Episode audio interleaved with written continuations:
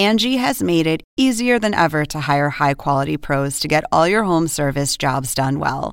Just bring them your project online or with the Angie app, answer a few questions, and Angie will connect you with local pros who match your specific needs. Or book a service instantly at an upfront price. So join the millions of homeowners who use Angie to care for their homes and get your next home service job done well. Download the free Angie mobile app today or visit Angie.com. That's A N G I.com. Oppenheimer presenta. Llega a usted por cortesía de Sodimac Home Center. Sueña, lo hacemos posible. En Buenos Aires, Argentina, UADE. Una universidad con pasión por enseñar. UADE, una gran universidad. Arcos Dorados.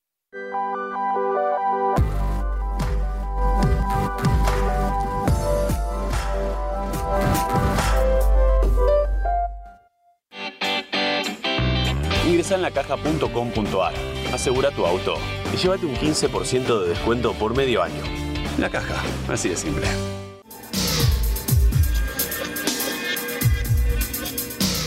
Jinglo, líderes en administración integral de capital humano. ¿Sabías que según un estudio de la Universidad de Oxford, casi la mitad de los trabajos actuales podrían dejar de existir en 10 años? La inteligencia artificial llegó para quedarse. ¿Cómo te va a afectar la automatización? ¿Cuáles son los trabajos del futuro? Andrés Oppenheimer te lo cuenta en su nuevo libro, Sálvese quien pueda. Y no te quedes atrás. Encuéntralo en librerías.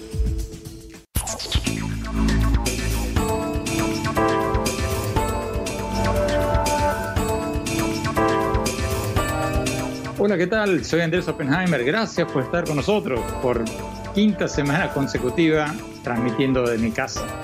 Hoy vamos a analizar el caso de Chile, el primer país del mundo que está a punto de emitir tarjetas de inmunidad o carnets de inmunidad para gente que se ha recuperado del coronavirus.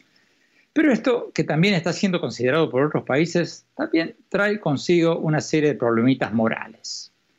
Pregunta, ¿vamos a crear una sociedad de ciudadanos de primera clase y de ciudadanos de segunda clase donde los que estén inmunizados porque ya tuvieron coronavirus van a poder salir a trabajar y a divertirse y los que no, no? ¿Y qué sentido tiene dar una tarjeta de inmunidad cuando hay estudios según los cuales países como Corea del Sur han demostrado que por lo menos en algunos casos hay gente que se puede enfermar de coronavirus y no quedar inmunizado porque se vuelven a enfermar, a contagiar de la misma enfermedad. Y finalmente, ¿qué va a pasar con los que no tienen tarjetas de inmunidad? ¿Van a ser discriminados socialmente? Se lo vamos a preguntar nada más y nada menos que al presidente de Chile, Sebastián Piñera. Vamos a hablar con él sobre lo que está haciendo Chile en esta materia y sobre cómo ve él la economía mundial y la política mundial después de esta crisis del coronavirus. Y después, más tarde en el programa, para levantarnos un poquito el ánimo, vamos a hablar con uno de los más exitosos comediantes políticos latinoamericanos, el mexicano Chumel Torres. Chumel Torres es un fenómeno. Tiene su propio show en HBO Latino, tiene su propio programa semanal, El Pulso de la República, en YouTube, tiene 2.5 millones de seguidores en Twitter y unos 800 mil seguidores en Instagram. Le preguntamos varias cosas, incluyendo cuán difícil es reírse del mundo, reírse de las noticias, hacernos reír cuando están pasando cosas tan trágicas como las que están pasando hoy en día yo no me voy a reír de la desgracia de la gente que se está muriendo en los hospitales, pero sí me voy a reír de los papás que ahora los hijos somos los que los regañamos para que no salgan y están como niños chiquitos así de, sí puedo salir, no papá, no salgas porque te puedes contagiar. O las tías que están todo el día, este, repartiendo fake news. Había un audio que salió hace poco en las redes, en WhatsApp, de van a salir a repartir el coronavirus, las van a esparcir ahí, entonces cierran las ventanas y para que no entre el virus. Entonces, como, eso sí es divertido. Cuando, creo que depende mucho del, del, del take que le des. No es burlarte propiamente de la muerte, pero sí es burlarte de este, pues a un señor que se le antojó un caldo con el peño de murciélago y ahorita estamos todo el planeta aquí en la casa. Entonces, sí se puede, nada más hay que buscarle el ángulo. Más adelante vamos a ver la conversación completa que tuvimos con Chumel Torres. Pero ahora empecemos con el presidente de Chile. Presidente Sebastián Piñera, muchas gracias por estar con nosotros. Presidente, Chile es el primer país del mundo en prepararse para dar tarjetas de inmunidad, creo que ustedes lo llaman carnets de inmunidad, para quienes ya tuvieron coronavirus. Pero, presidente, esto plantea algunos dilemas morales. ¿No van a crear ustedes una sociedad de ciudadanos de primera y de ciudadanos de segunda, en la que quienes tengan esa tarjeta de inmunidad van a ser ciudadanos de primera y los que no, no? Bueno, todas las decisiones en tiempos de crisis, y hoy día vivimos una doble crisis, la crisis del coronavirus, que está golpeando en forma brutal al mundo entero, y la crisis de la más grave recesión que va a afectar al mundo entero desde la crisis de los años 29 del siglo pasado. Y por lo tanto, todas las decisiones son difíciles. ¿Por qué hemos decidido ir adelante con esta iniciativa de hacer testeos rápidos, masivos, a la mayor cantidad posible de la población? Porque creemos que eso es lo que Chile debe hacer hoy día para proteger a sus ciudadanos, proteger su salud, su vida, pero también proteger sus empleos, sus ingresos, proteger a las empresas, proteger la vida de nuestros ciudadanos. ¿Y por qué hemos llegado a esta etapa? Le voy a mostrar un gráfico, Andrés. En este gráfico hay unas columnas. Esas columnas muestran el número de enfermos contagiados de coronavirus comprobados que tenemos en cada momento. Pero eso no es una cosa estática. Todos los días entran nuevos contagiados y todos los días salen nuevos recuperados, que están mostradas aquí por la línea verde, los recuperados, la línea roja, los nuevos contagiados. Lo que muestra esta curva es que en el caso de Chile se están igualando los nuevos contagiados con los nuevos recuperados y por tanto el número total de enfermos activos está estabilizándose está llegando a su punto más alto y después debiera empezar a bajar.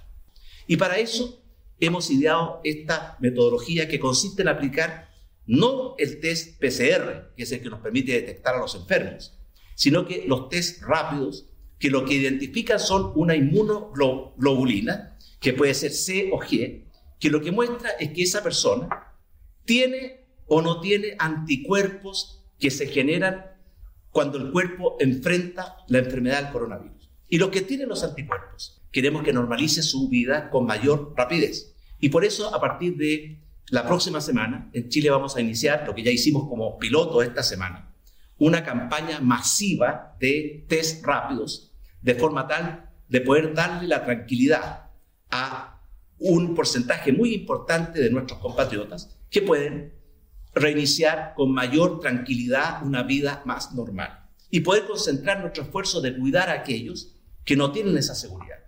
Y eso va a permitir poder compatibilizar el cuidado de la salud, de la vida de nuestros compatriotas, con el necesario protección de los empleos, de los trabajadores, de los ingresos de las familias, de la sobrevivencia de las micro, pequeñas y medianas empresas, en el fondo cuidar la calidad de vida de todos nuestros compatriotas. Presidente, ¿cómo compara usted a Chile con los demás países de América Latina en la lucha contra este virus, esta pandemia del coronavirus? Bueno, cada país ha seguido su propia estrategia, de acuerdo a su propia realidad, de acuerdo a sus propios criterios. De hecho, esto lo conversamos mucho. Hemos tenido varias videoconferencias con los presidentes de los países de, de Prosur, que son todos los países democráticos de América del Sur y que hemos compartido experiencias, hemos compartido información. Pero lo cierto es que aquí tengo un cuadro cuya fuente es una, una organización que se llama worldometer.info, que lleva la estadística mundial y por más es muy parecido a lo que hace la Universidad Johns Hopkins.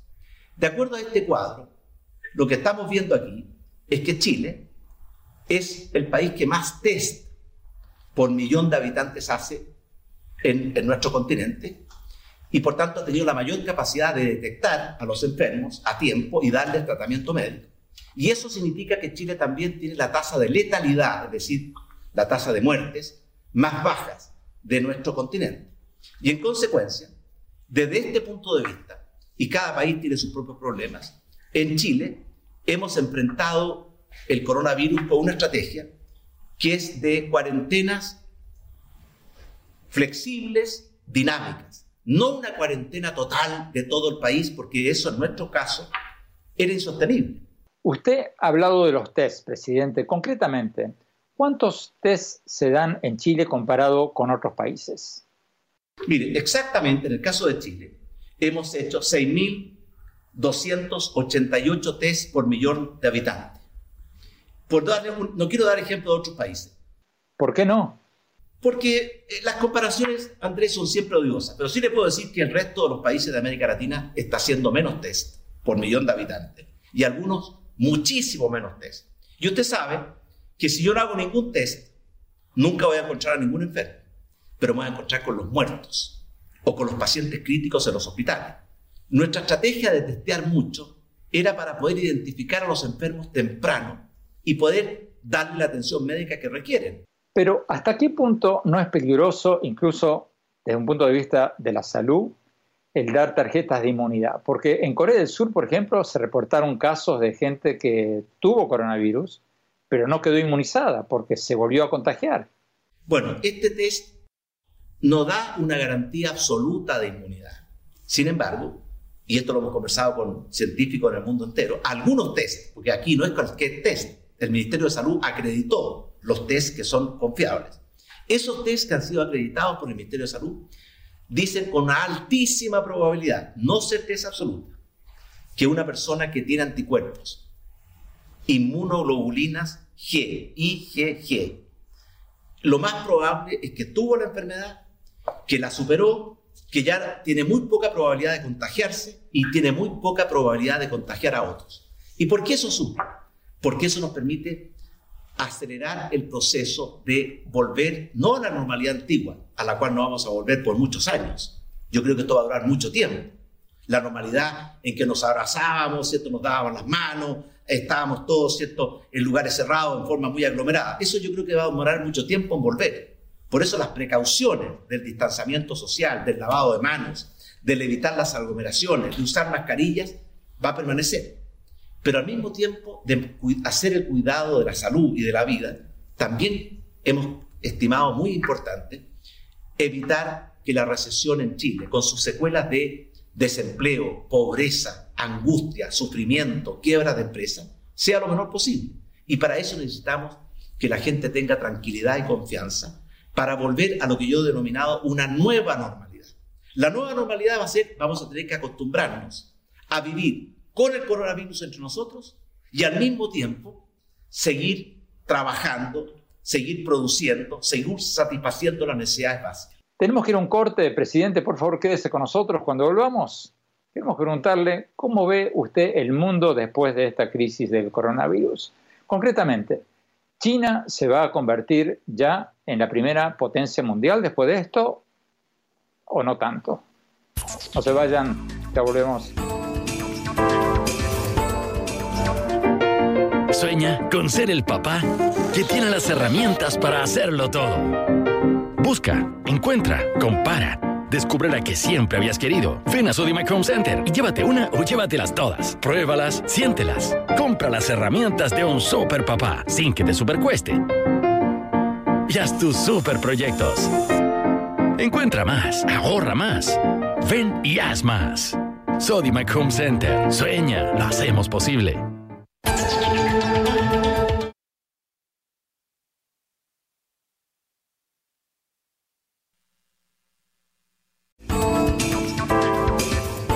Gracias por seguir con nosotros. Estamos hablando con el presidente de Chile, Sebastián Piñera, que fue noticia mundial hace pocos días por proponer tarjetas de inmunidad de coronavirus. ¿Para qué? Para que quienes ya hayan pasado por la enfermedad puedan ser los primeros en salir a trabajar y divertirse y, bueno, reactivar la economía. Presidente, eh, ¿cómo ve usted el mundo post-coronavirus? ¿Usted cree que China va a reemplazar a Estados Unidos como la primera potencia mundial, como especulan algunos, o eso es un disparate?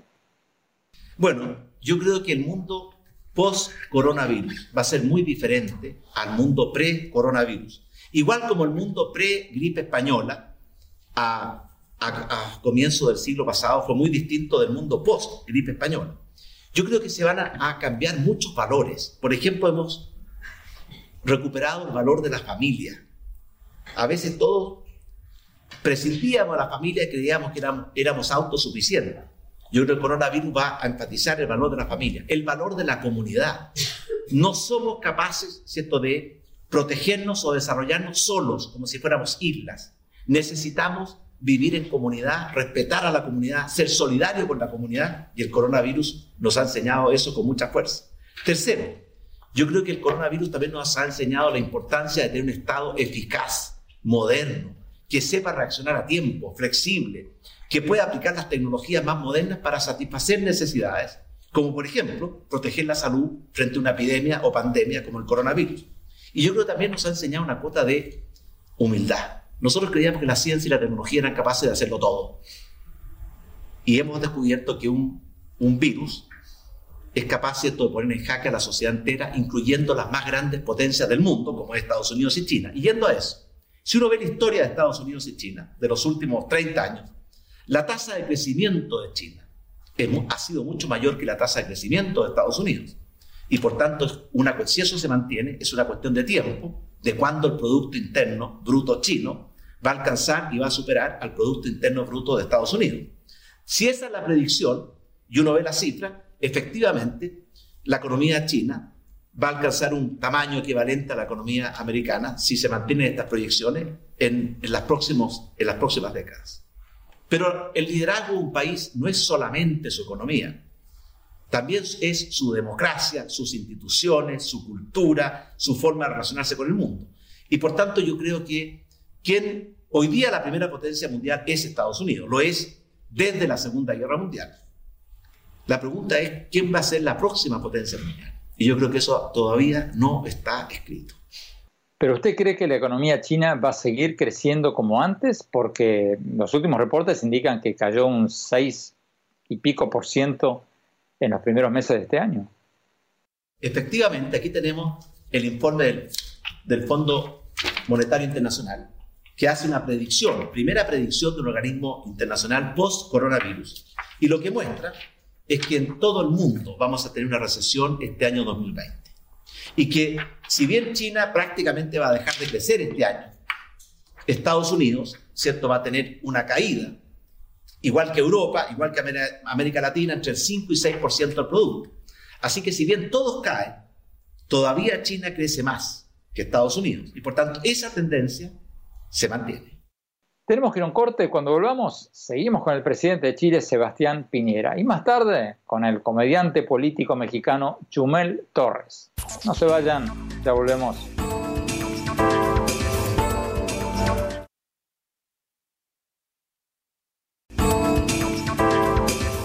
Gracias por seguir con nosotros. Estamos hablando con el presidente de Chile, Sebastián Piñera, que fue noticia mundial hace pocos días cuando anunció que su gobierno va a empezar a dar tarjetas de inmunidad de coronavirus para quienes eh, ya pasaron por la enfermedad y están inmunes puedan salir a trabajar y a divertirse y de esa manera empezar a reabrir la economía. Presidente, eh, sigamos hablando, pero hablemos un poco ahora de Chile, porque el año pasado Chile fue el centro de la atención mundial por las protestas contra la eh, desigualdad social en su país. Pregunta, ¿usted a raíz de esas protestas eh, aceptó realizar un plebiscito sobre una nueva constitución del país que originalmente iba a ser realizado en abril, pero bueno, después vino la crisis del coronavirus y se postergó hasta octubre. Antes de esta crisis, la opinión pública chilena estaba a favor de cambiar la constitución. ¿Usted cree que esta crisis va a cambiar el sentimiento a favor de una nueva constitución? Esa es una discusión que está empezando a surgir en Chile. Efectivamente, yo quiero partir por decir de que los últimos 30 años de Chile, desde que recuperamos nuestra democracia el año 89-90, han sido 30 años muy buenos para Chile. Chile recuperó su democracia en forma ejemplar. en forma pacífica, con acuerdos, sin poner en riesgo ni la sociedad, ni las instituciones, ni la economía. Y tuvimos 30 años en que multiplicamos por 5 nuestro ingreso per cápita. Redujimos la pobreza, que era más del 60% en esa época, a menos del 10%. Logramos que surgiera una muy vigorosa clase media. Y se lograron avances en todos los frentes al punto que Chile, que era el séptimo país el año 90 dentro de América Latina en ingreso per cápita, alcanzó el primer lugar en términos de ingreso per cápita, desarrollo humano y muchos otros indicadores. ¿Qué pasa ahora? Yo creo que hoy día las prioridades han cambiado. Hoy día estamos preocupados de dos cosas centrales. Cómo enfrentar y proteger la salud de todos los chilenos frente a la pandemia del coronavirus y cómo enfrentar y proteger los trabajos de los, chilenos, los ingresos de las familias. Cómo hacer que las micro, pequeñas y medianas empresas, que en Chile son 1.300.000, logren superar este periodo en que las ventas han caído dramáticamente. Esas son las dos grandes prioridades. Pero normalmente y como es natural, vamos a tener que volver a temas de la agenda que han estado postergadas por estas dos emergencias. Y entre ellas está la discusión de cómo logramos un, un mejor acuerdo social, de forma tal de no revivir los desencuentros que tuvimos el año pasado.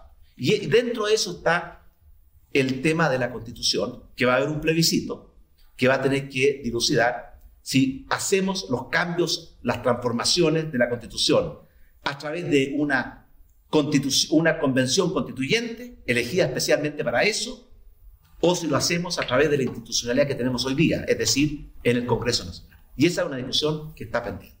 Pero volviendo a mi pregunta, presidente, ¿qué impacto podría tener en el escenario político chileno? Concretamente ustedes, por ejemplo, ¿están contemplando una nueva postergación del plebiscito? No, no se ha discutido, se acaba de postergar porque el plebiscito ocurría el 28 de abril, que como le acabo de mostrar, coincide casi con el punto más álgido de la pandemia del coronavirus en Chile. Se postergó para octubre.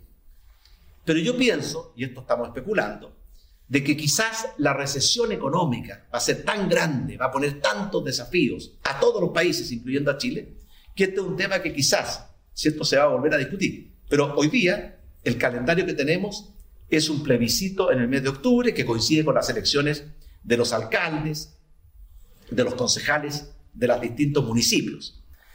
Pero vamos a tener un calendario de elecciones muy intenso, porque vamos a tener la elección de alcaldes y concejales, el plebiscito, las primarias para las elecciones parlamentarias, elecciones de presidente, una agenda muy intensa en materia electoral nos espera en Chile. Interesante. Tenemos que ir a un corte. Cuando volvamos, seguimos hablando con el presidente de Chile y más tarde con el comediante político mexicano Chumel Torres. No se vayan, volvemos.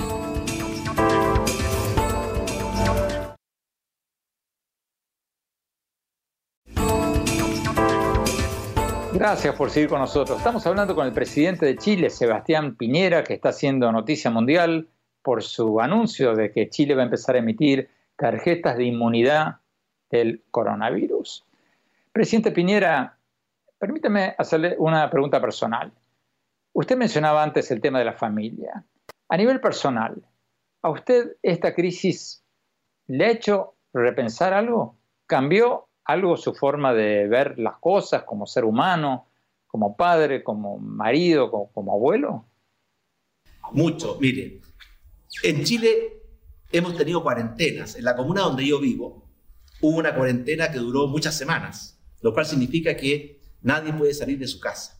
Algunas personas están exceptuadas, por ejemplo, el presidente todos los días venía a trabajar al Palacio de la Moneda. De hecho, desde el 18 de octubre, que fue el día del estallido social y del estallido de violencia en Chile, yo no tenía un solo día de descanso. Y me levanto cada día más temprano en la mañana, me acuesto cada día más tarde en la noche y todavía me quedan muchas cosas por hacer. Entonces el trabajo ha sido tan intenso que uno de repente no ha tenido el tiempo para esa reflexión. Pero sí le puedo dar una reflexión personal. Yo hacía mucho tiempo que no veía a mis nietos, porque ellos estaban en cuarentena en la casa de mis hijos o hijas, y yo como mujer estábamos en cuarentena en nuestra casa. Y sentí lo importante que eran en la vida de uno las familias, los nietos, eso que muchas veces da por descontado, los echaba de menos tanto como el aire que respiramos. Y hace hace, hace unos pocos días atrás se levantó la cuarentena y nos reunimos en familia y fue, pero como los, los, los, distintos nietos, que son primos entre ellos, estaban pero absolutamente eufóricos, se abrazaban, se besaban, porque llevaban mucho tiempo sin verse. Por eso, primera cosa, descubrir el valor de la familia, de la gente que uno quiere y lo importante que son nuestras vidas y que muchas veces vamos tan rápido por este mundo que no nos damos, no tenemos el tiempo para darnos cuenta. Lo segundo, también a nivel personal, la fragilidad de la vida.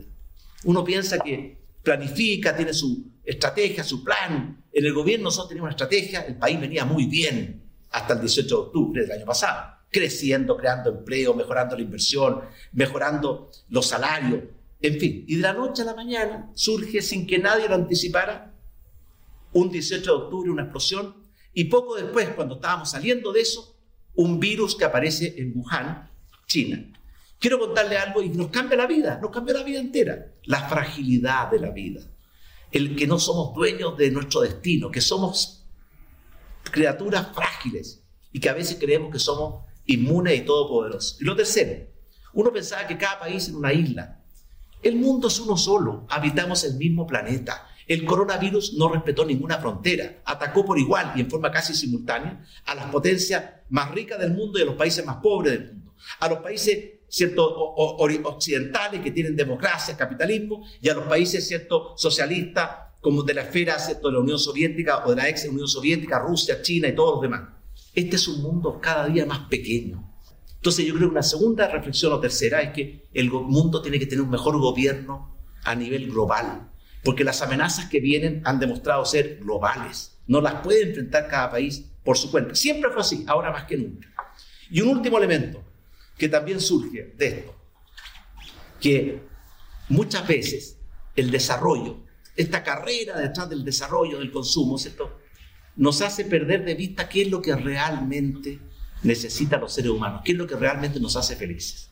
Y estábamos tal vez en una carrera del consumismo, que no nos permitía mirar la vida de otra forma. Yo he cambiado porque he tenido la capacidad de reflexionar frente a la fragilidad de la vida, frente a lo mucho que dependemos de los demás, de lo mucho que queremos a los seres que nos rodean y que muchas veces no tenemos el tiempo para decírselos. Entonces, ah, yo creo que esto ha producido un cambio profundo en el alma de, bueno, de muchas personas en Chile, de mucha gente, y yo creo que va a ser, desde ese punto de vista, ojalá algo bueno salga de esta pandemia del coronavirus. Presidente Piñera, Muchas gracias por su tiempo. Todo lo mejor para el pueblo de Chile.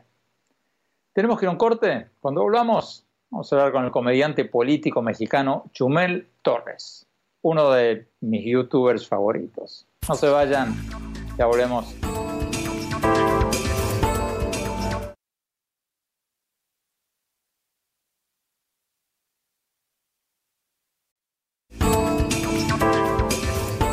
Gracias por seguir con nosotros. Como les contaba al comienzo del programa, Chumel Torres es uno de los comediantes políticos más exitosos de América Latina. Es un fenómeno.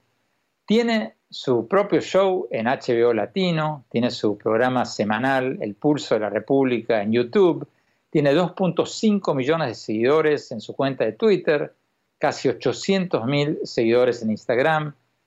Es, como les decía antes, uno de mis youtubers favoritos. Hablamos con él hace pocas horas. Veamos lo que nos dijo. Chumel, ¿cómo estás sobrellevando esta crisis del coronavirus?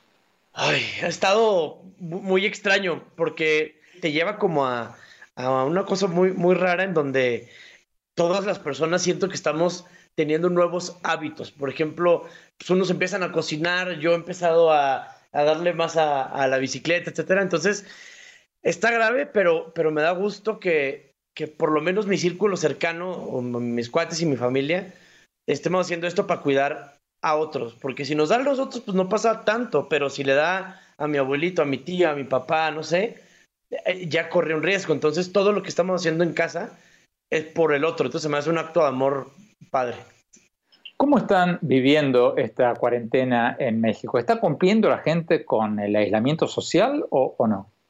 Mira, en México lo que está pasando es que por un lado el gobierno siento que ha estado un poco rezagado en la respuesta, es decir, nosotros ya teníamos como sociedad un confinamiento de dos semanas cuando el gobierno empezó a decir, estaría bien que se queden en casa.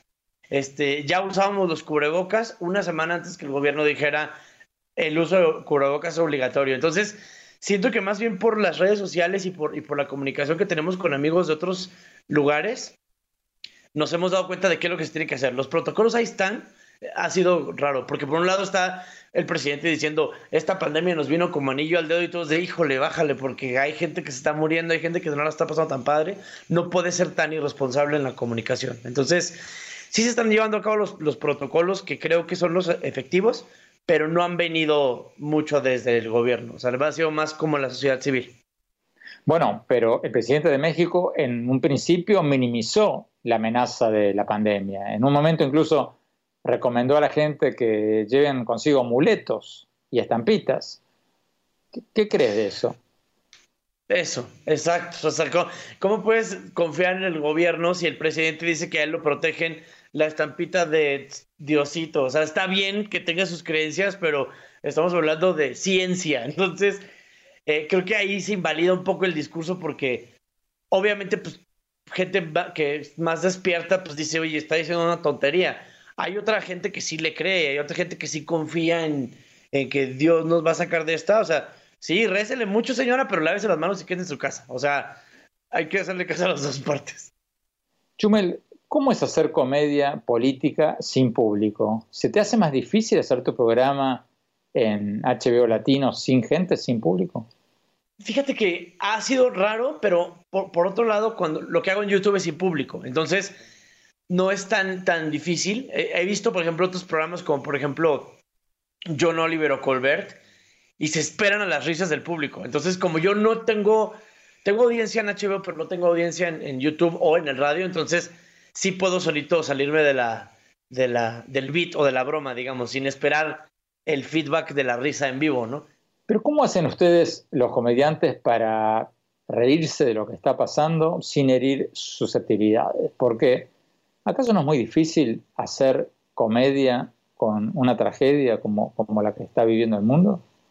Mira, si no te basas en la tragedia, se puede. Es decir, si lo que sucede alrededor es gracioso, por ejemplo, yo no me voy a reír de la desgracia de la gente que se está muriendo en los hospitales, pero sí me voy a reír de los papás que ahora los hijos somos los que los regañamos para que no salgan y están como niños chiquitos así de, sí puedo salir, no, papá, no salgas porque te puedes contagiar. O las tías que están todo el día, este, repartiendo fake news.